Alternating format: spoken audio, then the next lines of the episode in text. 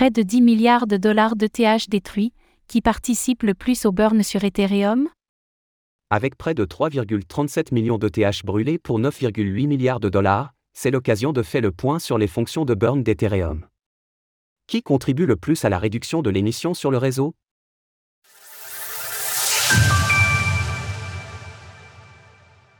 Plus de 3 millions d'ETH ont déjà été brûlés. Depuis l'entrée en vigueur de LEIP 1559 sur Ethereum en août 2021, le nombre d'ETH brûlés ne cesse de croître. Cette tendance a été accentuée par le succès de The Merge, ce qui tend même parfois à rendre l'actif déflationniste, en fonction de l'activité présente sur le réseau. Ainsi, ce sont près de 3,37 millions d'unités qui ont subi le burn depuis LEIP 1559, dont un peu plus de 745 000 détruites depuis The Merge en septembre, ce qui correspond en tout à 2,8% de la quantité totale de TH. Au prix actuel de l'actif, cela représente près de 9,8 milliards de dollars.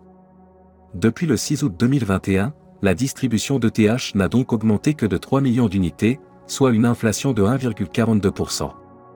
Au rythme actuel, en lissant la moyenne depuis cette date, ce sont ainsi 3,5 ETH qui sont détruits chaque minute. En prenant The Merge comme point de référence, la dite distribution a même connu une déflation de 0,32%, après un creux entre la fin de l'été et le début de l'automne l'année dernière, la quantité de TH détruit chaque jour est repassée au-dessus des 2500 unités quotidiennes depuis début janvier. Le graphique ci-dessous montre même un pic à près de 14 600 début mai, lorsque l'euphorie autour de PP a engendré l'explosion des frais de transaction sur le réseau, 10% de réduction sur vos frais avec le code SFULC98B. Qui génère le plus de burn sur les ETH afin de mieux se rendre compte des acteurs participant le plus à la destruction de TH, voici un tableau représentant un instantané des burns effectués d'une part depuis LEIP 1559 et depuis The Merge. Pour chaque événement, le tableau recense les dix premiers protocoles, smart contracts ou applications de finances décentralisées, DeFi, par exemple, la comparaison des deux classements permet notamment de voir de nouvelles tendances émerger. Par exemple, Arbitrum prend de plus en plus d'importance, Blur se fait une place sur le marché des tokens non fongibles, NFT.